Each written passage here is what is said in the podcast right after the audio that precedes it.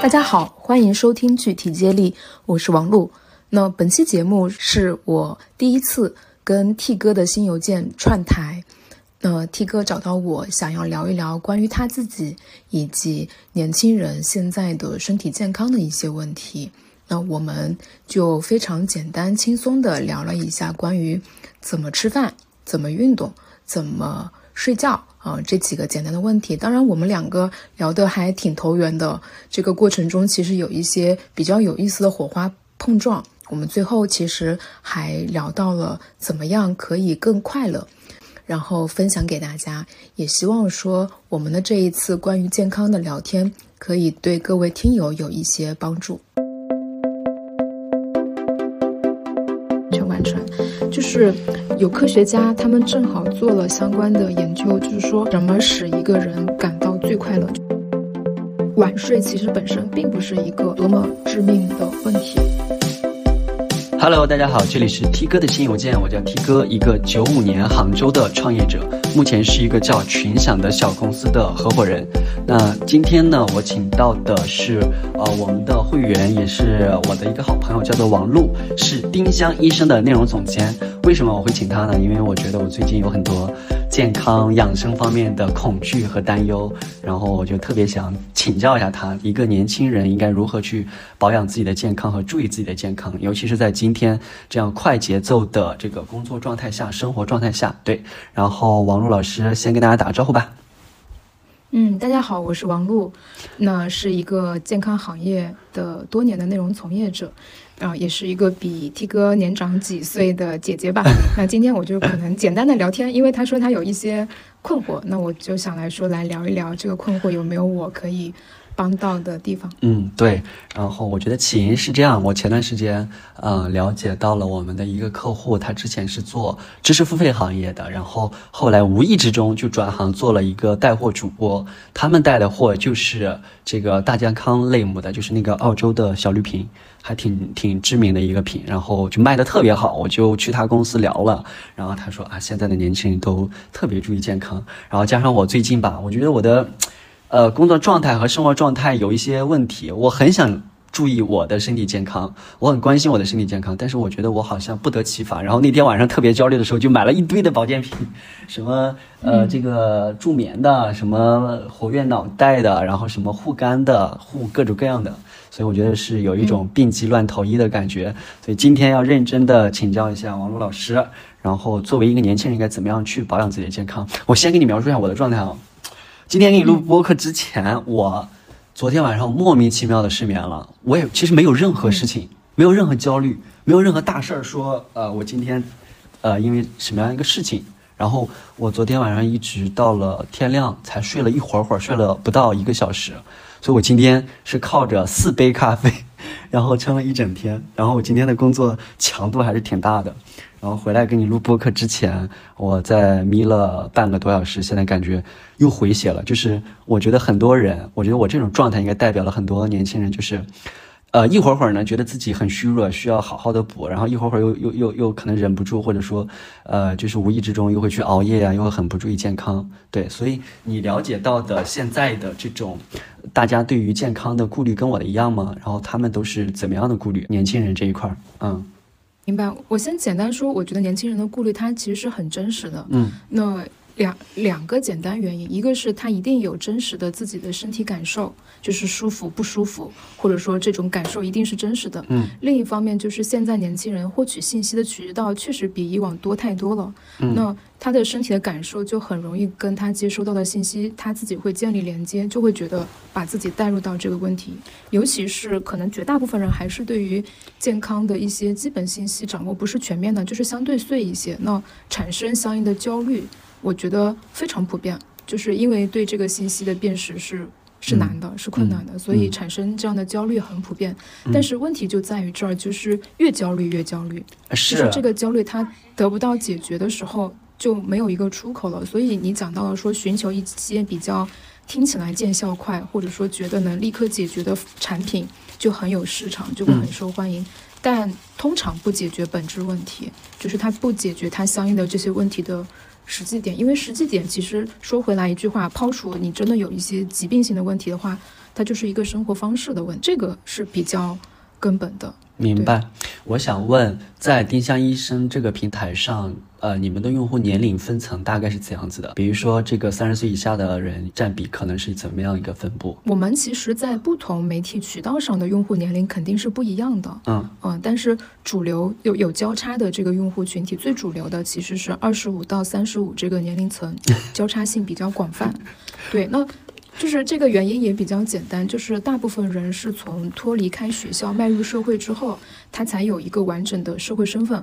那这个社会身份就是跟他的工作状态、情感状态，包括家庭角色状态有关。然后呢，人的身体也其实会在这个工作的过程中感知到一些问题会居多，包括他开始关心家人或身边人的身体状况也会多一些。所以这个年龄段的人群，他承上启下吧，就是他这个。职能很多，所以开始意识到，也开始有经济能力，更多的去关心健康问题会居多。但如果说分到不同的呃平台，比方说小红书的我们的粉丝，知乎的我们的粉丝，那。呃，还有像 B 站，其实就会有很大的差异，包括我们视频号的粉丝也很不一样，就是年龄就会明显的偏大，往上就是五十五十岁往上的用户就会居多，就是其实还是有就是平台的差异性。跨越很大。我觉得我的状态是这样子的，我的整个的一个心路历程，我是从什么时候才开始比较关注我的健康问题呢？可能就是在前两年，就是恰好你说到的这个点，我进入社会一定阶段了，我的这个一定阶段是我刚好。呃，创业大概两年之后吧，然后明显的感觉到，是真的感觉到自己在有些时候的身体就是明显不如从前，不如从前指的是可能大学刚毕业那会儿，我觉得大学刚毕业那时候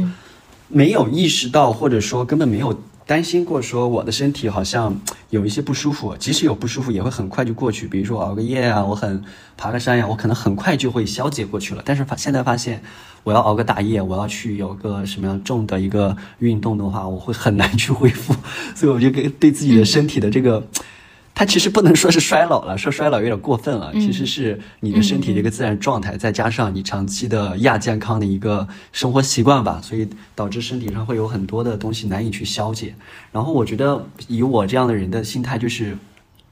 我又想要身体 OK，但是我又忍不了，比如说我就会熬夜啊，我就会乱吃东西啊，然后整个的这个就是。它不解决本质问题，就像你刚刚说的一样，其实本质就是早睡早起、饮食健康嘛，这是一个最最最最基本，也是我觉得是长期来说最有效的。所以年轻人会像我一样到这个点，突然突发奇想、心血来潮，然后说注意我的健康。对，所以我今天特别想问的就是，呃，对于我这样的可能是二十五到三十岁之间的这样的人来讲，我要去认真保养我的身体的话，一个可呃有效可行的一个方案、一个节奏应该是什么？比如说。呃，怎么去逐步的去改善我的生活方式，然后我的饮食，我的等等各方面，它是不是有一个这样的？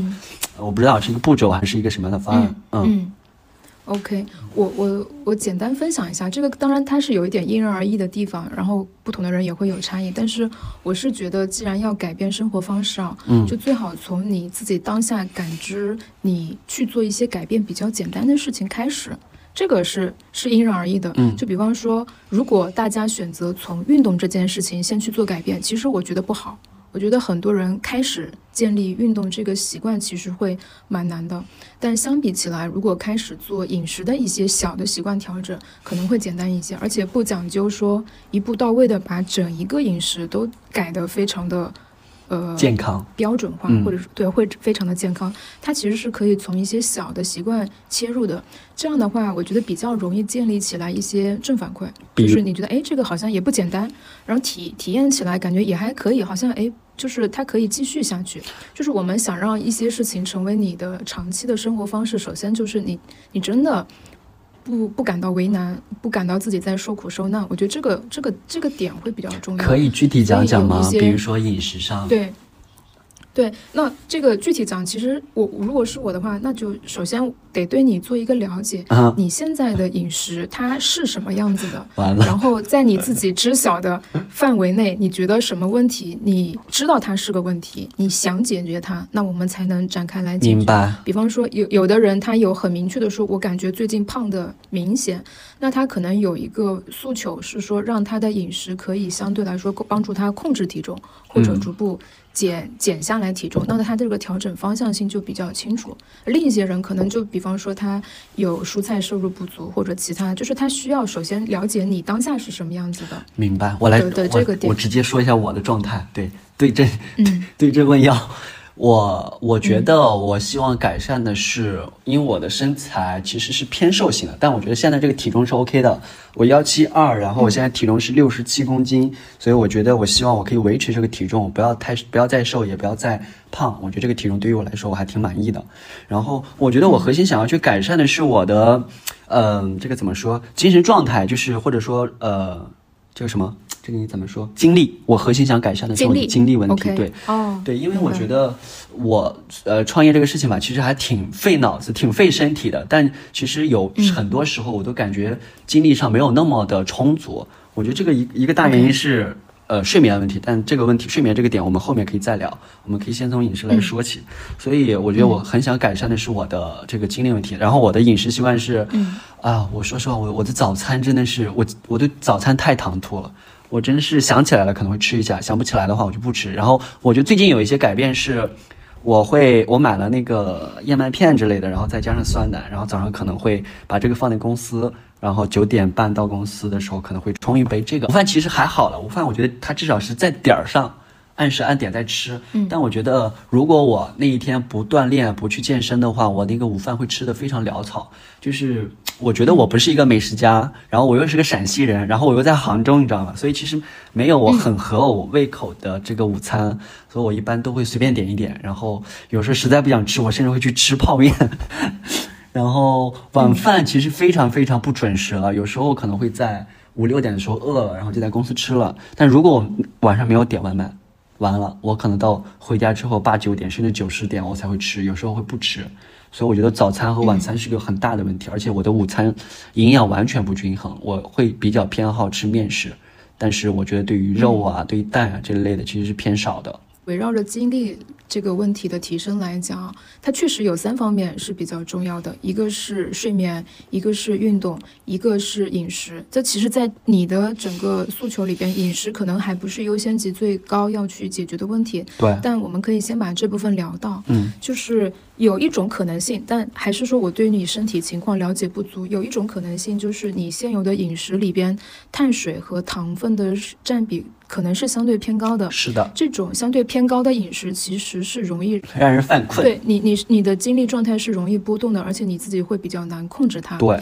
尤其你前边有讲到，你容易有进食不定时定点的问题，就是这个血糖无法得到一个比较平稳的控制，它它可能对于那些本身精力很好的人不产生很大的影响，或者说它相辅相成，他可能血糖也会相对稳定一些，精力好的人，但可能在你身上这件事情就不容易让你本身就有点精力不足的情况下会犯困会加重，所以。控制血糖这件事情，倒推你控制你进食的整一个呃时间间隔相对固定，嗯。定时进食，就是和控制你总一个就是含糖含碳水的食物的这个摄入相对匀开一些，就在一天的不同时间段里边，这会对你精力提升做一个辅助帮助。但我我不觉得它是最关键因素，但它会是一个辅助帮助。嗯就它做不好，可能就会影响你。嗯包括你前边最开始的时候有提到，你觉得没有什么烦心的事情，但突然就睡不着了。有一种可能，我只是猜测，嗯就跟你昨天的进食的东西有关系。嗯就不太确定你昨天晚上吃吃喝了什么，但是很有可能他们带来的一些反应还在明白发。生。但我昨天同样的事情我自己也有，嗯，我昨天我是下午五点钟，我吃的那个一个东北菜，我吃了一个东北菜，就是一个有饼、有肉、有有排骨什么的，好像是那个很全面、很硬的硬菜 对？一个很硬的硬菜，但是很早啊，我五点钟就吃了，我也没有很晚。然后那那一直你到睡前都没有再吃任何其他东西是吗？呃，晚上回来吃了水果。水果，如果单说昨天还好，就但放放到其他时间上来说，它有可能是一个影响因素，就是跟你当天吃的东西带来的反应，它什么时候产生有关。嗯嗯，这是一个点。所以总体听下来，我觉得你在饮食这件事情上是有有储备知识的，你只是实践起来不是很好。那不妨给自己写一下饮食计划，就是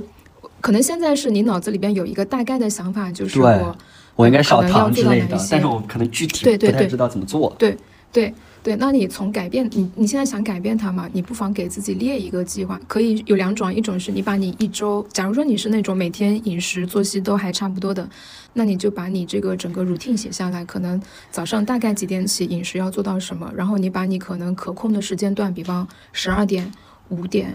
九点，就是这些时间段，你建议自己吃点什么，这个事情写下来。然后你也为你到时候该吃的东西做一些准备，因为你你你就是脑子里边演练一下你的整个生活路径是什么样子的嘛。嗯。那像你早餐，其实我觉得做的挺好的，你就把酸奶和麦片准备好了，这样你你行动起来就会很简单，不不不临时，呃，不是很随意的。这计划性强了之后，你就比较好做到。那这个习惯，你身体如果觉得这样，哎，这样吃下来挺好的，挺舒服的，其实你会有更大的概率。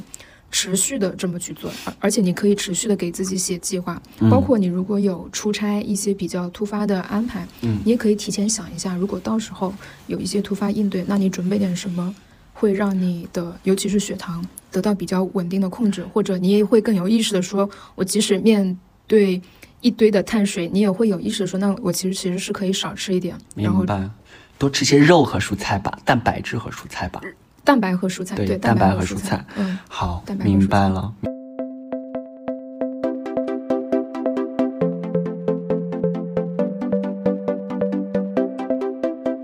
那还有一个困惑，就是我觉得是不是可能跟我体质有关啊？我自己是那种，我我肚子其实很小，我很容易吃饱，但是我也很容易饿。然后我是那种，我觉得我我是那种，我一旦饿了，我就会非常的烦躁和暴躁。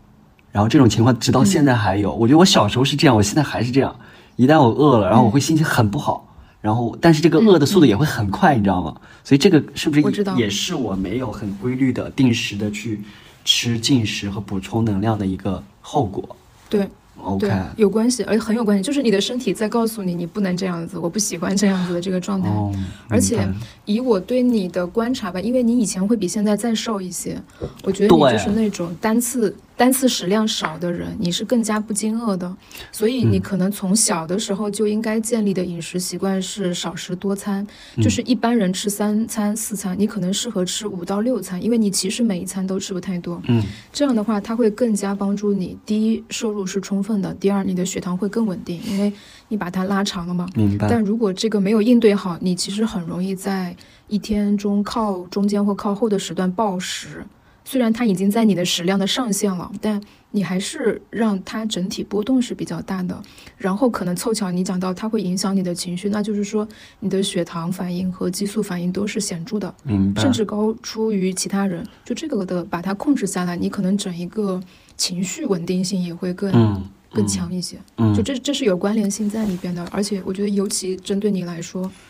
听起来，我觉得这个会比较关键。是的，我觉得我的情绪状态很很容易波动。我觉得这个饮食上首先可以控制起来，嗯，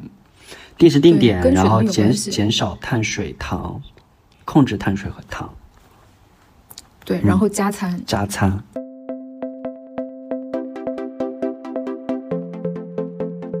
我们吃的这一趴，你还有什么信息可以给到我吗？建议可以给到我吗？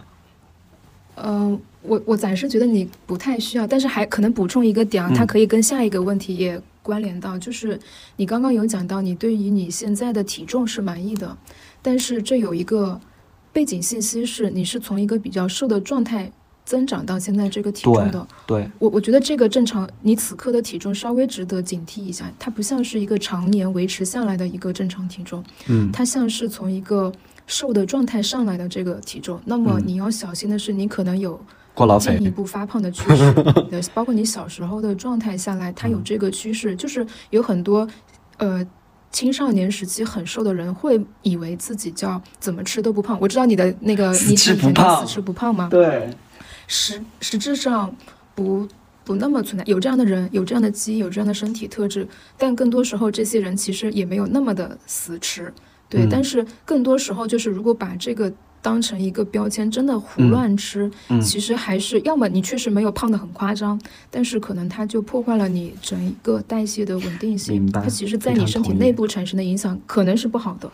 所以。我觉得在这个基础上，或者说现在这个时间段，你可可以维持这个体重，但是你你一定是说像刚才那样对你的这个饮食，尤其我们讲的几个点做一嗯些调整之后，你要辅助，因为我知道你有运动的，对，这个运动也是帮助你去可以维持体重，而不进一步发胖。呃发胖，嗯走向去，我觉得他他们俩是相辅相成在一起的。明白，明白。对，嗯，我我跟你说一下我的体重的变化哈。我其实我的体重在呃二零二一年之前一直都非常稳定，而且非常瘦。我当时只有五十二到五十四公斤，我其实非常瘦了、嗯那个时候。然后我当时就，嗯我在我这个之前。一直都特别想要去增增一点肉，但其实一直没有长起来。然后我到了杭州之后，呃，我觉得可能是两个方面啊，一个方面是我的运动加饮食，另外一方面确实是有一些工作的焦虑和过劳肥，我觉得是有这个原因啊。然后我的增重的方法是，我当时一周锻炼三次，然后每一次锻炼结束之后，我都会去吃牛肉，然后我会控制自己的碳水。然后米和面我都会减少吃，然后在那个时间是比较也不是很快了，但是明显肉眼可见的是体重是稳步上升的，然后一直上升到了六十五，六十五之后就停了。然后我六十五到六十七之间的这段，我觉得是纯粹是我自己的过劳肥，我自己完全没有注意。嗯然后他身体的这个滑坡，他往下去滑了，然后他长到这个嗯体重了。我感觉好像是个小一年的样子，一年以内吧，一年以内大概从五十二长到了六十五，还挺夸张的。呃，有一些增肌人群的增重方式，你的运动量和我听到的你的工作状态，我觉得它还不是那个，就体重，比方说体成分啊，我们到我不太确定你有没有测试这个体成分的这个一个嗯变化，它到底增长的是什么，但它可能不太是一个增肌意义上的一年长了二十斤体重的一个路径。嗯那个它可能还真的是长长脂肪，而且可能我觉得一种最不好的脂肪是往内内脏上长的。但我觉得你你你还算年轻，可能只要稍微注意一下，它不会到很严重的一个程度。但是因为内脏脂肪增长很快，嗯，啊，尤其是通过这种更倾向于饮食调整的增长方式，它其实是快的。然后再结合前面你讲到你，呃，吃碳水或者说你的情绪波动，我觉得或多或少有关联。我只是说我不能明白，就是斩钉截铁的说肯定是这样，那我不敢说，我只是有一个大概的推测吧。明白，我的天，嗯，我觉得是的，因为因为因为就是从我的四肢、我的腿、我的胳膊上面来看，我其实没有明显的变胖，然后我其实我身上也没有，只是确实看起来我的脸变大了，脸变圆了，这是一个很明显的，嗯嗯。嗯，所以我觉得或者我我再我再我再我再增加一下你的焦虑，也不是说增加焦虑，就是。呃，体脂肪，其实我们用自己的手，呃大拇指和食指去掐起你身体的那个体脂肪，那皮表的那一层，啊，我相信你很瘦的时候，掐起来那个皮肤是非常薄的一层，它甚至没有什么粘连感。但是到体重增长比较快的时候，你去掐肚子也好，还是去夹那个拜拜肉那个位置，其实嗯。你就会感觉到掐起来的皮肤可能会有一些比以前厚。嗯、完了，这个其我实就是觉得我的肚子根本掐不起来，全是肉，怎对，那我们就是值得引起一点重视点重视，就是对做一些调整。我不是说要吓你，但是这个就是实际上你身体上在产生的一些变化，嗯然后知道意识到它在变化，然后你就会意识到你其实是可以做一些生活方式的改变，至少把它控制在现在这个样子。以及如果你你的整个配合的运动训练嗯更对、对应的话，它可能还能减回去。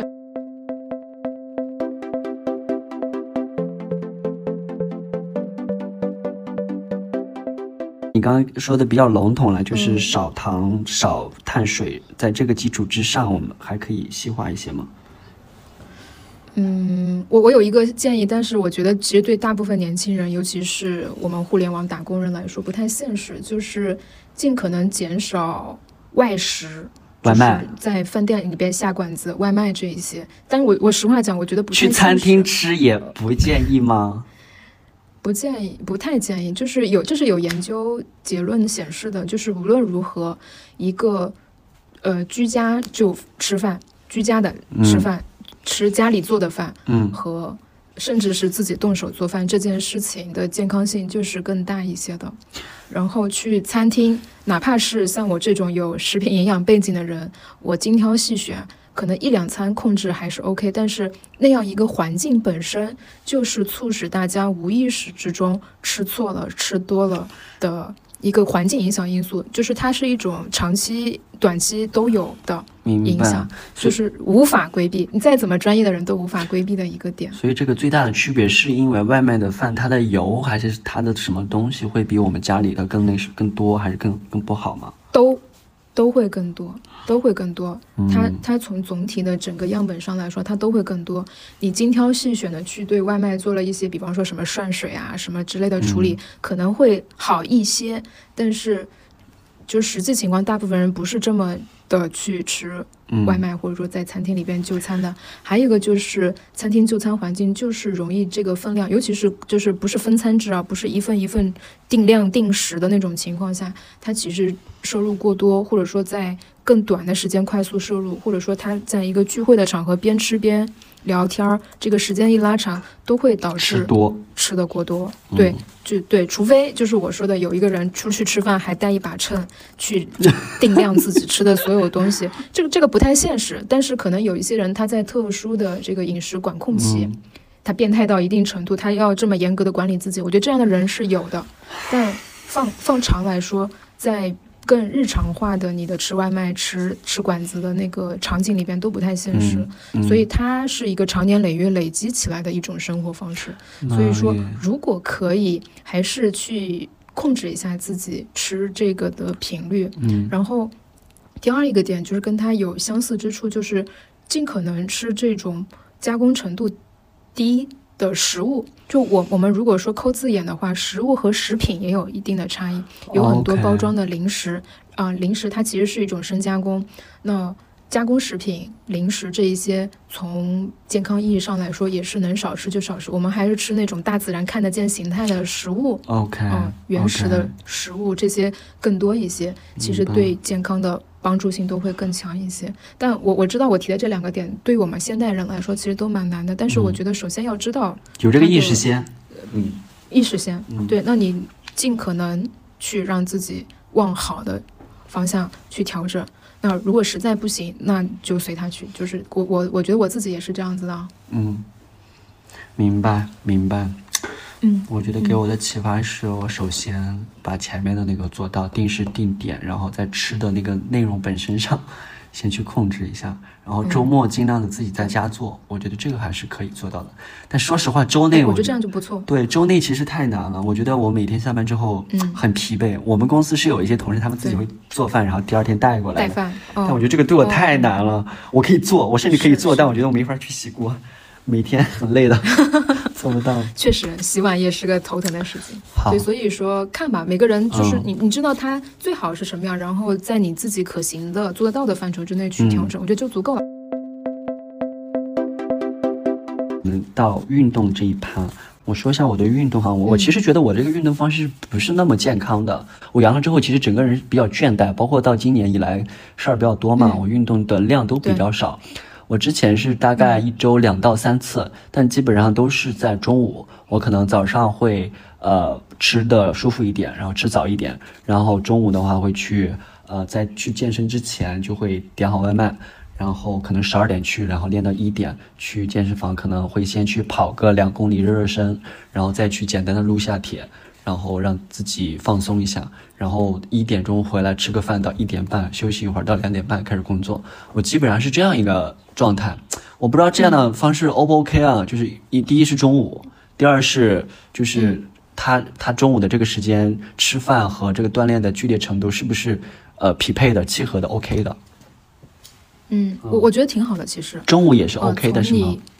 是是是 OK 的，而且嗯你选择的运动方式，比比方说你讲你跑步是两三公里嘛，那它其实还算不到说很强烈，尤其是你不会做那种冲刺型的快跑，对。在我看起来就是热身的慢跑。是的，那其实是 OK 的，而且你做到了有氧无氧的这个结合，嗯。那你你听起来你运动前后都会有做相应的这个叫什么摄入，我我觉得其实总体是很很合理的。嗯。包括我其实又想 延伸到你的睡眠问题，如果你有睡眠问题，我就不会建议你下午或晚间去尝试做运动，因为可能你的神经反应会比较敏感的话，是更睡不着。晚，嗯对你，你晚间可能是需要一些安静的氛围的，所以你把运动调到中午，甚至嗯呃，如果有的人他他放到早上，嗯我都觉得是不错的选择。所以总体我觉得你在运动习惯，就只要你能保持，且且且你感受到它对于你这个工作状态的一些调节，其实我觉得还蛮好的。只是频次的话，丰俭由人嘛，忙的时候可能一周。两三次，那你稍微空闲一点，可能三四次，其实已经挺好的，挺规律了。就至少它是一个嗯不错的规律运动。嗯那如果你有额外的运动目标，就比方我们前面讲到特定时期想要减脂、想要增肌，那可能相应的运动的那个项目要做调整。但是你现在从时间的选择上和频率上，我觉得是算比较适合你的。嗯嗯，明白。然后我最近频次又降低了，降低的一个原因除了我懒之外，还有一个点就是我最近感觉自己的睡眠不是很好，所以我之前是这样子的，我觉得我之前有一点过激了，就是我在二一年左右吧，那个时候也是我我我长肉长得比较快的那个阶段，就是我可能前一天晚上是熬夜了的，我可能两三点才睡觉了，但是我第二天也会这样去锻炼。然后当时的身体感受就是，我没觉得，我当时觉得没什么问题，然后因为感觉整个人的精神状态啊、代谢呀、也也也挺好的，但是后来我就觉得，如果你前天晚上熬夜的话，第二天再去，呃，我当时还是比较激烈的，就是我还是那个嗯。练的比较激烈的，就是大家会说你是在你是得到了一副健康的尸体，我就有点恐惧，所以我最近的这段时间，我只要是超过了一点甚至两点睡觉，我都第二天我都不太敢去中午敢去练了，我都让自己静静待着。所以它跟这个跟睡眠应该怎样去协调？运动，嗯，我我首先首先就是，如果你前一天熬夜了，第二天不运动，我我觉得是支持的。嗯就是有很多的一些意外伤害，其实就发生在前边还熬夜了，后边还拼命运动。就是那个这个之前也有相应的这个报道嘛，嗯就这种是年轻人过激的行为，就是他对于健康太太怎么说太太太执着了较劲了，太焦虑了太执着，对，太执念了，对，太焦虑了。这种焦这种焦虑又转变成一种有点疯狂的执行力，其实很不好，反而嗯是知道自己不处于一种好的状态里边。去先暂停，我觉得是对的选择。嗯只是说可能你你确实有一个心理负担，是不想自己的运动被呃频次减少或运动量减少。那么它相应的问题指向是做什么样的运动不会让你感到呃对消耗，或者说能哎够帮助你做到缓冲。对，我觉得其实是，比方说你前天熬夜了，你第二天中午还是可以去做一些运动，无非就是它的强度要小，要适中。那么，比方说你跑步不行，你可以改成就走啊，跑步机嘛，嗯，跑步机就改成改成慢步走快，快步走相对来说，嗯慢步走、快步走都 OK，这个节奏你可以自己把握，因为你还是可以让身体处于一种舒缓的活动状态。它其实也是对你的一种放松，它不会像有强度的运动一样有一定的运动负担，它其实还是一种放松。嗯。啊呃，，甚至你可以稍微调一点点坡度，嗯那它可能会在你放松的基础上增加一点点，呃，带动吧，就是这种消耗的带动。它它其实这个你你自己可以调节的。嗯然后无非就是说这个时长，我就走半小时或者二十分钟，我就走一下也可以，因为这种活动量其实不会对。不会给你带来太大的，我觉得精力上的困扰，或者说嗯你的状态的改变、是 OK 的。所以说你，你如果很容易睡眠不好，那你第二天去接住这个睡眠的运动量，就让它轻松一些。如果我觉得前一天睡得很充分了，那么可以把你第二天的这个运动计划做得饱满一点就是上一些强度，做一些力量对抗，可能都会好。我我我是我我的建议可能是这样的。然后还有一种运动项目，如果说不是这种有氧，因为我觉得，呃，你你从你这个肌肉量保持的角度考虑，你可以做一些小肌肉群的运动。嗯什么是小肌肉群运动？就是不要上健身房里边那种器械的大的力量，就是用一些弹力带或者用一些极小的哑铃然后做一些小动作，就是怎我我应该怎么描述这些动作啊？就是更接近于轻量的瑜伽，或者说轻量的肩颈舒缓的那一些运动。OK，因为它可以帮助你把你的四肢、核心，还有比方说肩颈这一些做一些小力量的激活。那你你其实我我我只是一个推测啊，就是办公嘛，很有可能你也有一些肩颈的僵硬的感觉，或者说。呃，肩关节打开受限，或者说腰背有一些酸胀，这些很有可能就是都跟你你感受到的这个精力不佳都有一定的关系。嗯所以不妨在你的运动里边增加一些这种，呃，帮小肌肉群做一些恢复的这个动作，然后就会有一些呃，我我应该怎么讲，离心对抗的这种训练，它对于小肌肉的这个激活的帮助，其实会让你整个人的活动度，还有一些肌肉的调用得到一些帮助。嗯嗯，这个嗯我觉得其实是现代，呃，现代人比较容易忽视的，包括我自己也也也有这个问题，就是我们很容易选择那一些很像运动项目的运动，对，跑步，嗯然后包括现在有很多更 fancy 一些的，像飞盘，嗯，然后像滑雪，像呃冲浪。或者这种球类运动，就是大家会关注到很多这种大量调用大肌肉群、嗯快速运动、爆发力很强的这种全身项目。当然不是说这些项目不好，但这些如果在你整一个身体基础条件、基础能力比较好的情况下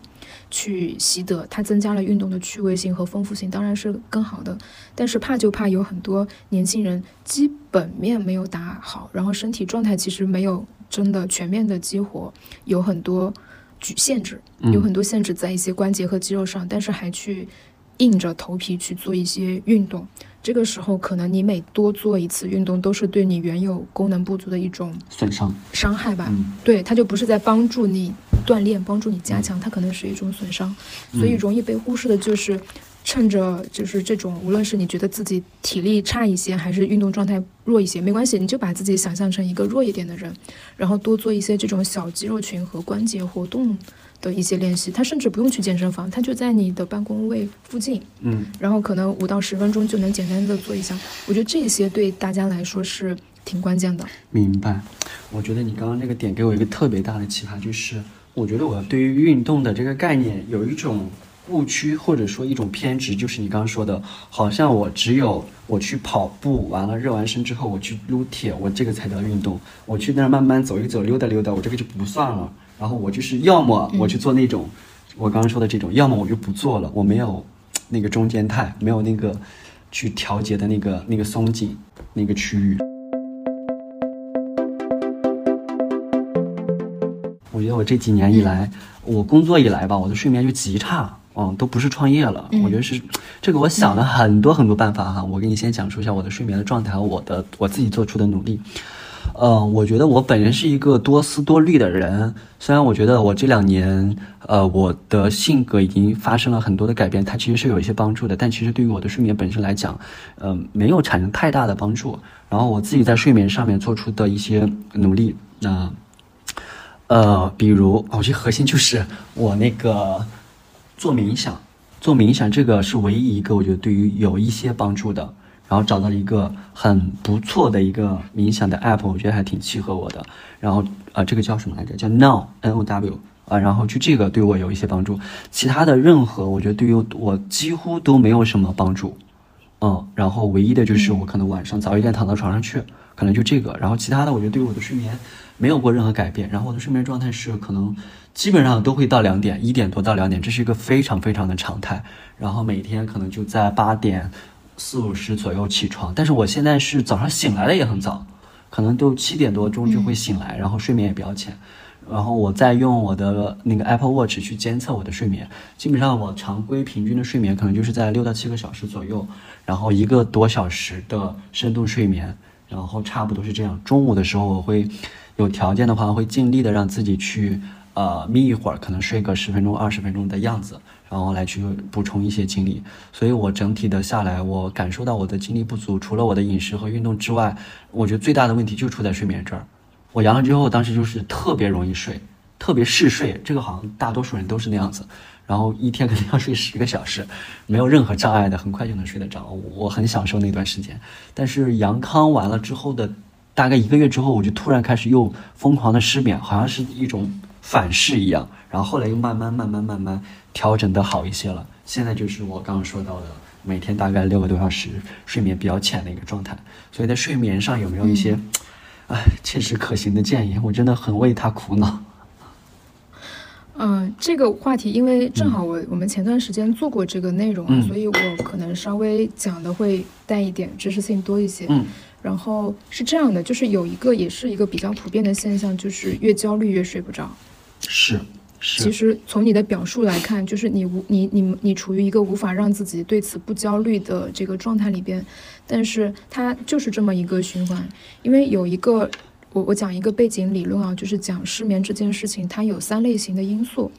然后第一层因素，我们把它叫做易易感因素，就是容易感染易感因素。易感因素基本上就是先天的，你的基因、你的性格，嗯，然后它决定了你必然是。那你有讲到，比方说你是思虑比较多的人，包括你就是你的基因，你你生下来，Toby，你这个人他可能就是在睡眠这件事情上容易失眠的人。那我觉得其实能改变的东西有限，嗯，可能像像像冥想一些帮助对你有一些缓解，我觉得就不错了。但是它一个基本面。第二一个就是说诱发因素，就有一些急性的事件，人比方说突然失眠，就就平常还好，就突然某一天就是怎么都睡不着，那一些情绪性的突发事件发生，他就会有一些急性的失眠。这种失眠其实大部分人都会经历，然后一两天两三天他可能就消散下去了。但是还有第三种因素，我们把它叫做维持因素，就是如果你不具备足够好的维持因素，或者说你有一些比较负面的维持因素，包括焦虑，嗯，包括。对失眠这件事情感到担心，它就会让你的失眠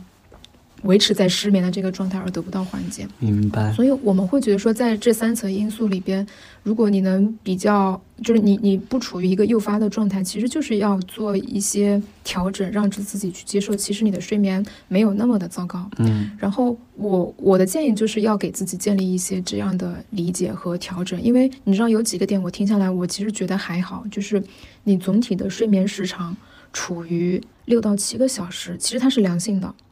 我觉得它没有那么的糟糕，就是它的睡眠睡眠时长总体来说没有很有问题。第二一个，我们的手环、手表监测到的睡眠数据，我认为不要太把它当回事儿，也是很重要的一个点。就是你越在意它显示的数值，还有它显示的深度睡眠，你要知道它的准确性没有那么高，它只是在有的时候可以作为一个参考。不要太把它当回事儿，我就觉得你的睡眠可能还行。嗯，那么就是从人群的睡眠特征差异上来说。晚睡其实本身并不是一个多么致命的问题，因为我们是社会化的社会化的睡眠时间嘛，因为其实就是还是跟我们现代人的生活方式、生活类型多了，尤其是互联网提供给了你早上可能十点、十一点上班都没有关系的这样一个空间，其实很多的作息时间是相应的产生的，但是。如果今天你跟我说你没有觉得有严重的精力不足这个问题，我都觉得你的睡眠其实还好，没有那么的糟糕。明白。但是它是不是可以做一些小的调整和改善？那我觉得可能是可以有的。嗯，有有有有几个点，我觉得你可以尝试的是什么呢？嗯，有一个点就是，也许你中午不午睡，可能反而对你有好处。这只是一种假设，我不能说它肯定有用，但是因为是这样的，就是。一天二十四小时，呃，绝大部分人不一定是所有人，绝大部分人完整的睡一个一段睡眠，得到的睡眠质量比分两个时间段分别睡得到的这个睡眠的总体质量要高。嗯，绝大多数人是这样子的。那，呃，在当然在在你。呃，怎么说？夜间的大部分人是夜间嘛？夜间睡眠相对良好的情况下，白天感受到了一定的困意，然后小憩一下，比方说十五分钟、二十分钟调节一下，能够让你睡醒之后的整个精神状态更好。当然它是可以的，但是如果是一个长期觉得自己睡眠质量还差点意思的人，不妨换一个调整的方式，是当我白天，尤其他还不是中午，可能是下午。四五点钟突然有点困，就像你刚才讲到，你可能七八点钟突然有点扛不住，想休息一下。如果不是有特别重要的事情，那一天可以考虑做一次不让自己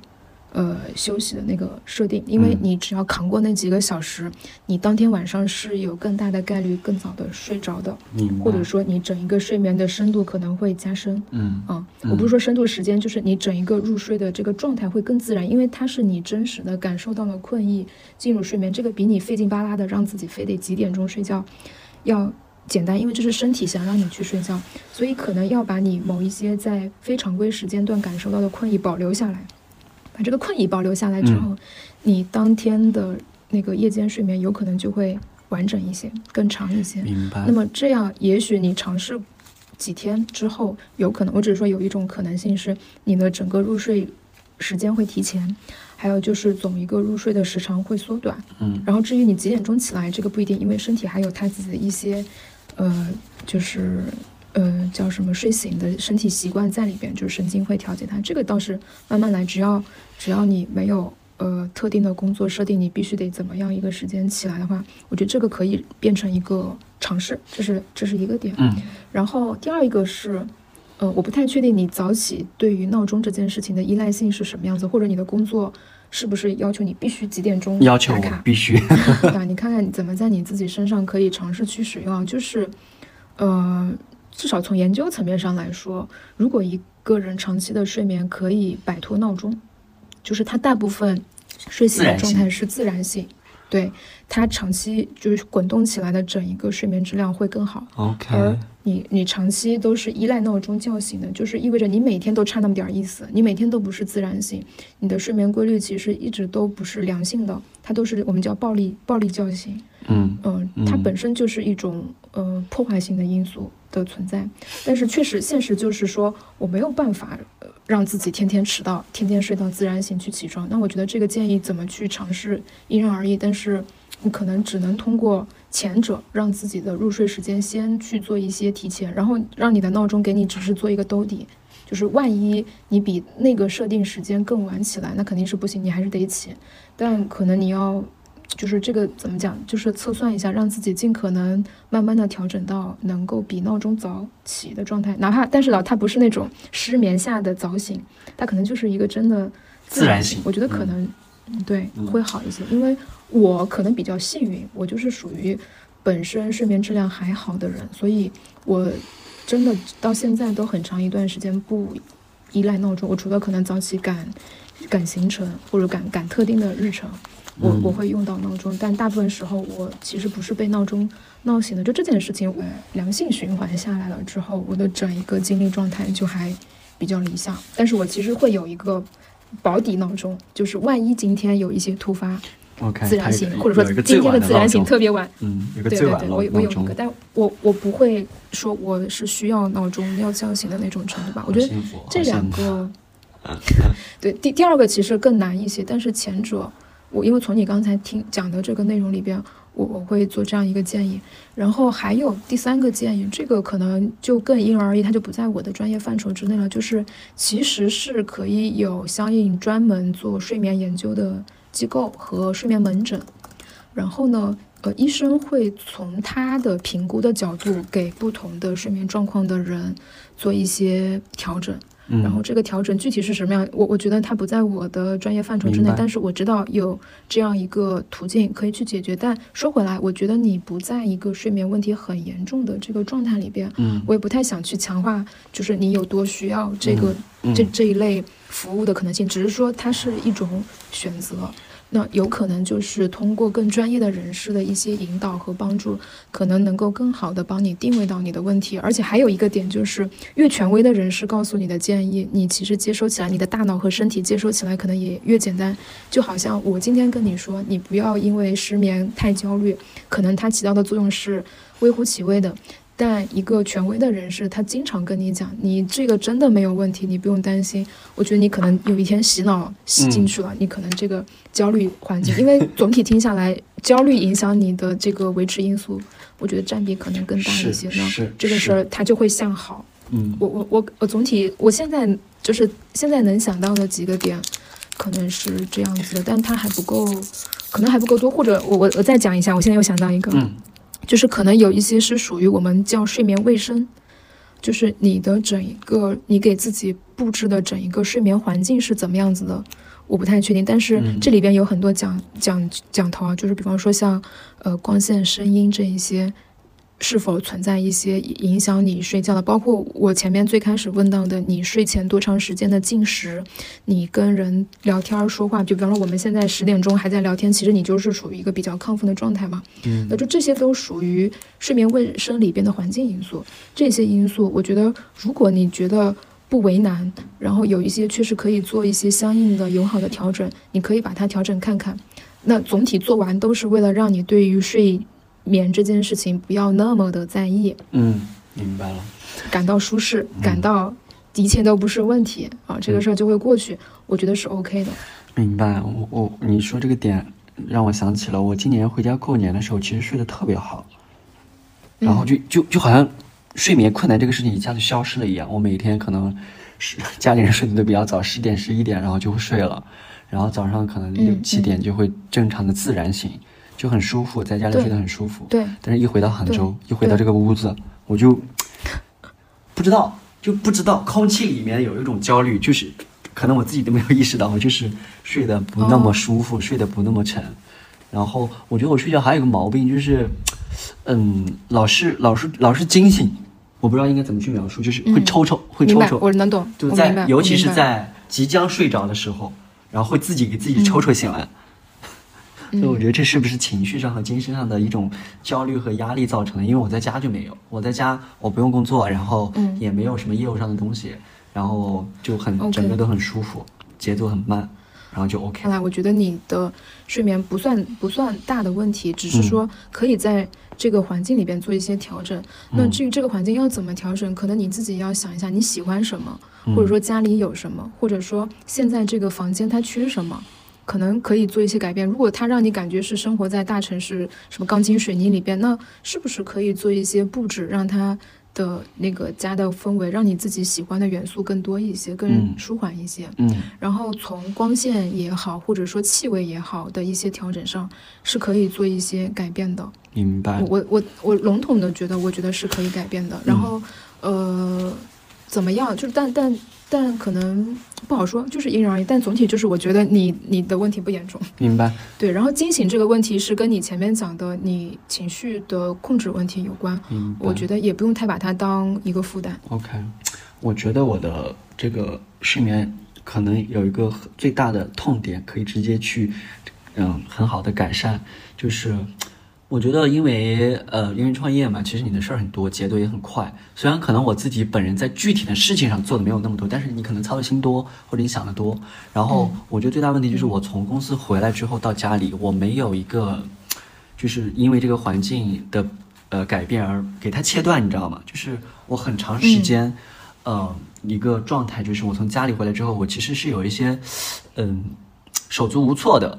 我从公司回来之后，我不知道怎么去明白。切换到呃回家的状态、休息的状态，还是会很紧张，还是会不停的去翻手机。可能这时候也没有信息，可能也不需要工作，可能我也不想工作。但是他这种就是、嗯这种紧张的节奏、快的节奏，它会蔓延到这里，然后你没法去给它迅速切断。我有一段时间尝试过，嗯我下班之后就是去在小区里面去散步，也不看手机，也不戴耳机，去散步，去感受一下周围的环境，然后让自己从工作那个环境里面切断，然后告诉自己的身体，我回到我的生活环境里面了，然后我可以 ready 享受我现在的这个生活环境了。然后那一段时间是有帮助的。他最近，啊最近太偷懒了，已经天气不好了，就不想去溜达了。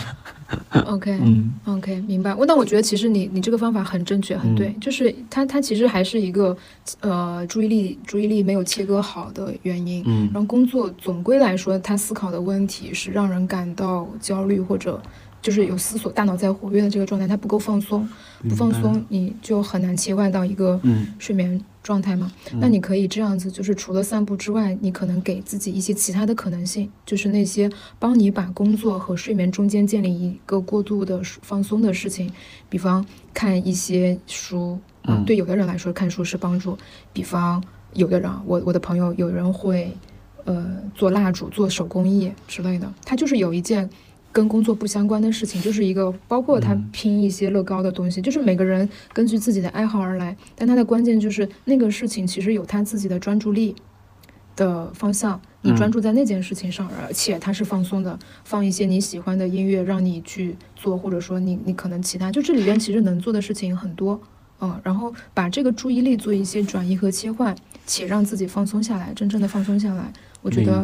是合适的。包括你做一些简单的家务整理。只是它都是有一个助力切换，然后我觉得你肯定是知道的，嗯，无非就是可能你有没有把它 做下去，所以还是前面那个，如果像做饮食计划一样，你给你的睡前做一个计划，这件事情可能就像你的工作，那当然这个比喻可能不太好，但是你有意识的知道这个是让你放松的，让你快乐的，嗯，让你发自内心的觉得舒服的事情，它其实不没有那么的为难。如果你还有这种做不到的感觉，其实这件事情可能让你感觉到好。的程度还不够，正反馈的那个程度不够，对，正反馈程度不够，对，或者你的发自内心的愉悦感和放松感不够的话，它可能就差点意思。但是我觉得就是不要放弃探索这些有意思的小事情，嗯，给你自己啊做一些记录。就当我觉得人意识到有一件事情做一件事情是快乐的那个时刻是很珍贵的，对他做一些记录，然后去重复它，我觉得，呃，幸福感。和你的整个状态的提升应该都会好很多。嗯，我以前会，我觉得我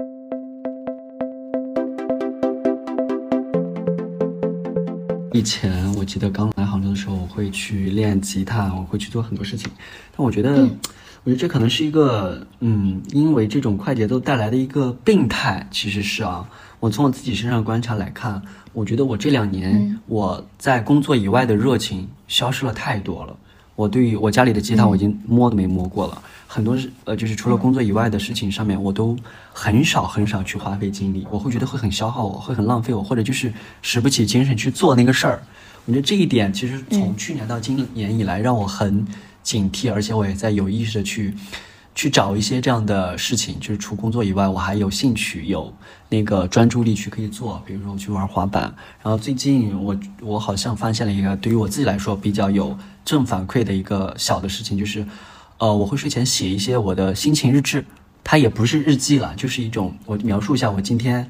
我此时此刻的呃情绪状态，因为这个是我在我去年有一段有一个礼拜，就是莫名其妙突然开始失眠，然后而且很严重的时候。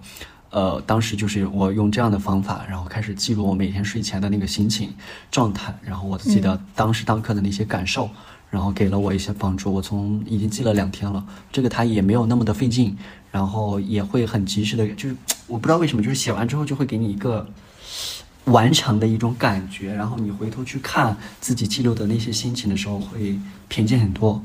嗯。嗯嗯很好很好，包括我觉得你你无无意中做的这个事情特别的有帮助，因为，呃，我我先先就是有感而发讲一个点啊，就是我我我回头再分享一篇文章给你，是我去年看到，我觉得关于快乐这件事情对我最有启发的一篇文章，因为它里边讲了好几个小点，就是让你如何获得快乐，然后其中讲到一个点，就是说有意的把一些悲伤时间留下来，且用书写的方式做一些记录。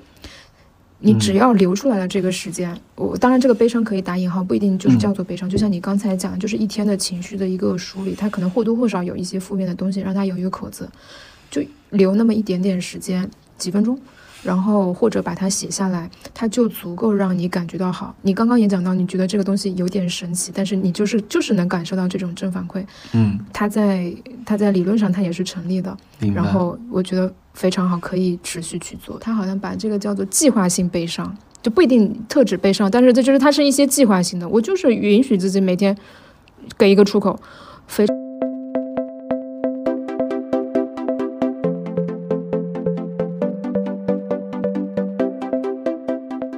从我自己身上去观察，我发现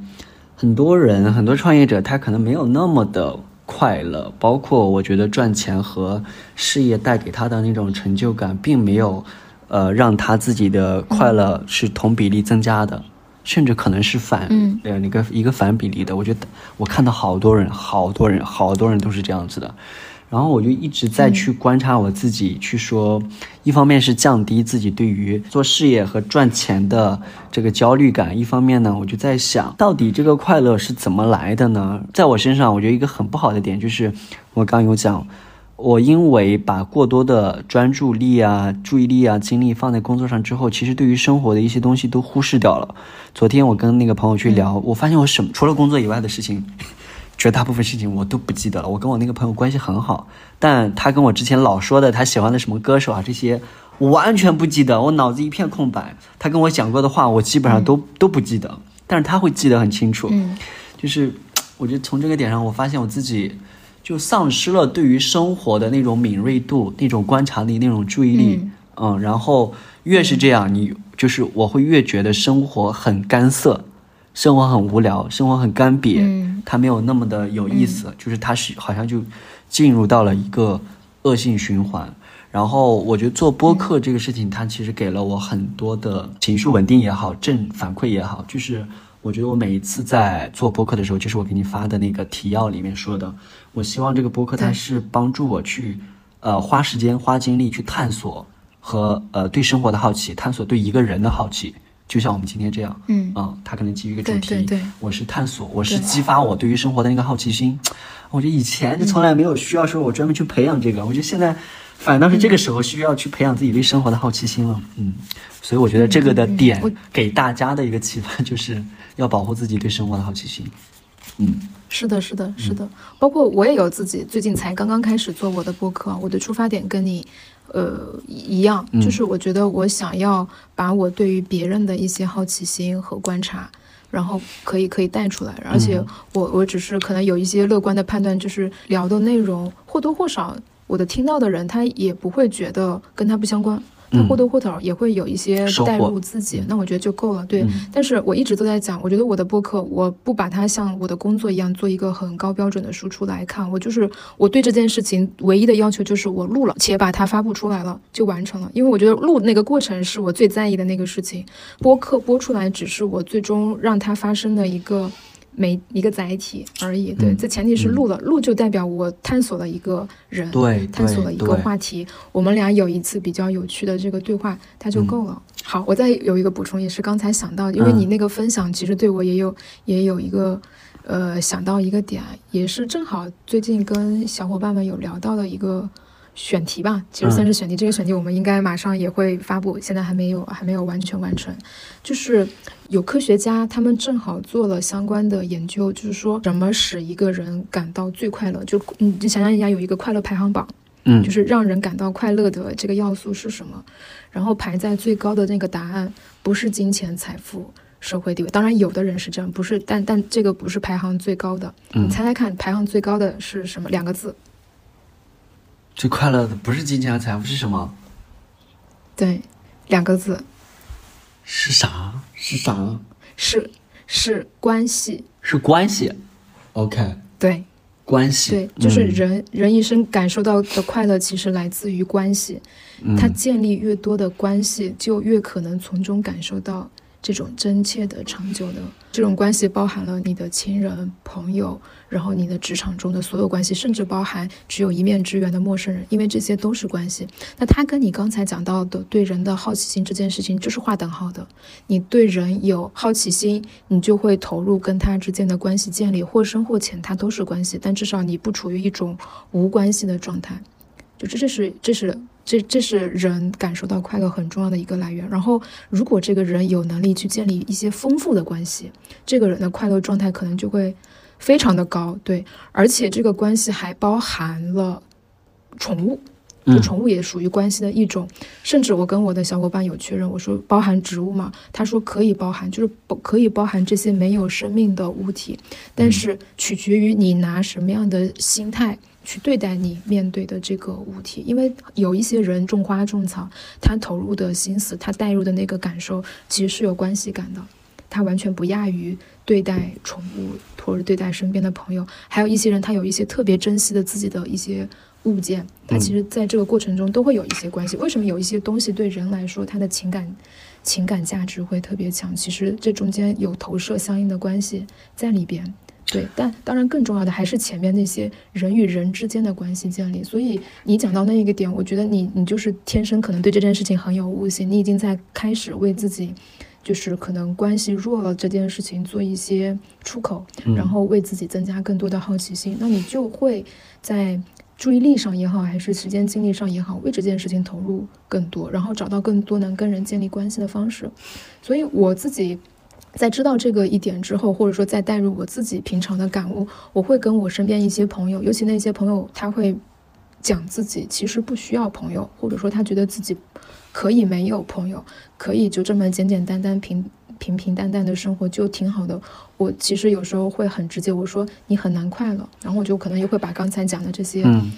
有点说教的话跟他讲一遍。但是我不是为了说教，我只是出于对这个明白这个这个观点的认同，我希望做一些分享，然后我也希望说能够带来身边听到这个朋友的一些启发。如果有触动，有一些改变，我觉得。都挺好的，然后这也是对我自己来说一个体会挺强的一个受益。我也觉得我在建立了更多的关系，甚至突破一些原来认为不可能的阻碍，去做一些呃主动的呃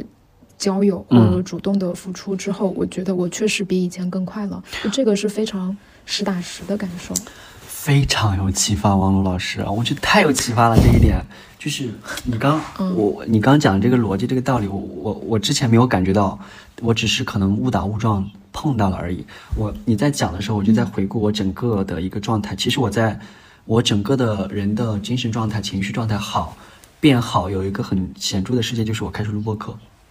我当时为什么要录播课？就是因为那段时间我失眠，而且在那之前我一直在。有一个有一个没法去解决的一个问题，就是我觉得我没有朋友，我也不知道怎么去解决。就是我的性格，我认为我这这不是一个很差的性格。呃，至少在表面上看起来还是比较的外向和热情的，但是好像我自己内心里去很难去花时间和精力去交朋友，以及一旦我交朋友，我可能会对那个人的预期又比较重，所以我很难去拿捏就这个中间的这个这个点。所以在那段时间，再加上创业，其实呃，在杭州这两年多快三年多的时间。我自己很焦虑，我没有花很多时间去认真的去维系，或者说去真正的去花在朋友身上。所以，我很长一段时间我都是处于没有朋友、没有朋友状态的一个一个那个概念里面。直到那一次，我觉得我我整个身体上都不舒服了，然后我开始去录播课的时候，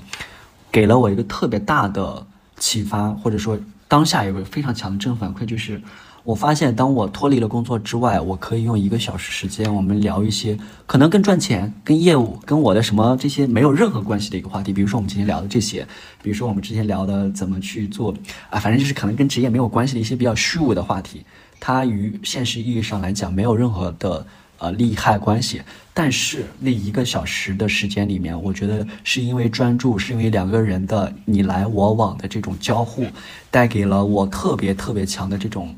精神慰藉，而且会发现很多原先这个人身上没有的点，嗯，比如说像我们今天，其实我跟跟大家解释一下，我跟王璐老师只现在见过，匆匆见过一面，是我们自己的那个活动上，之前是在微信上，还有极客上，应该就是互动一下，然后没有见过面。但是我觉得今天，比如说以今天我们这一个小时，我觉得我们其实聊了很多很多，除了信息量之外，我觉得对于呃大家对于各自的一些。呃，这个探索对于对方的那些好奇心的点，我觉得都有很深的挖掘。然后这个东西，我我自己总结哈，就是我原先对于人的理解，或者说对于关系的理解是，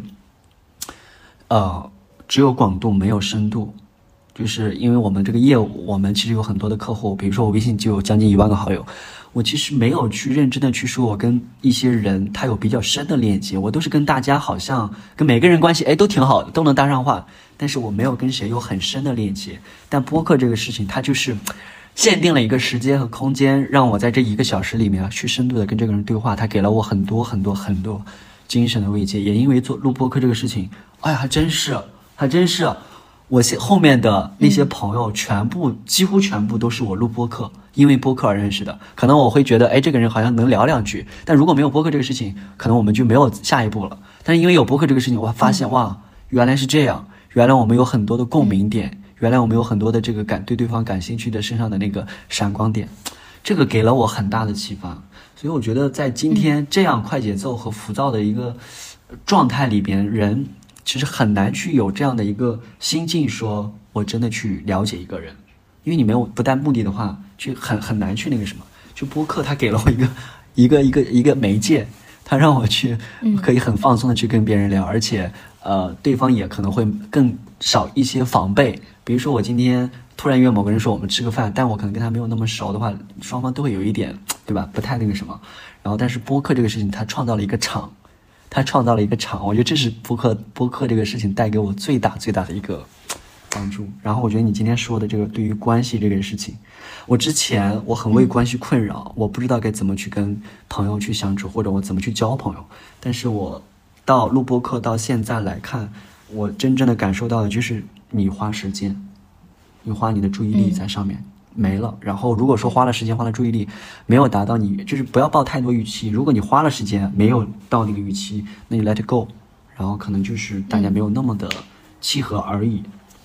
嗯，你最后分享的这个点特别特别好，哎呀，给我给我很大的启发。嗯。好的，有帮助就好。嗯，对，然后我可能就会进一步的去跟更多人去分享我这个感受。是的，是的，而且我觉得你今天再去跟我去分享，我觉得是唯一一个我特别愿意认真认真的去听而不打断。你不知道我之前的播客。下面老有人说我，我老爱插嘴，老爱打断。这不是我爱打断，是我要去控那个节奏。但我觉得你今天的你自己的节奏，还有你分享的这个逻辑，还有那个内容的厚度，以及我们互动的这个感觉，非常非常好。我几乎就不需要太去控制那个节奏。好的。所以你专，你好好做你的播客，我觉得可以的，非常可以的。我我我也会继续继续做，因为它它是它是一个快乐的路径。嗯，我是目前是这么在做的。然后也也还有很多吧，我觉得做播客的过程中，像跟你啊，还有跟其他做播客的朋友，就是一个交朋友、学习、成长的过程。嗯，我我是很喜欢的。嗯嗯嗯，好，我觉得这一期我聊的太棒了。我本来今天很疲惫、很疲惫的，但是我聊完之后，我觉得很舒服，很有收获。好。也许今天能睡个好觉。对对对，今天我觉得应该可以的。好，那我们这一期播客就到这里结束了，谢谢大家，谢谢王璐老师，拜拜。谢谢，拜拜。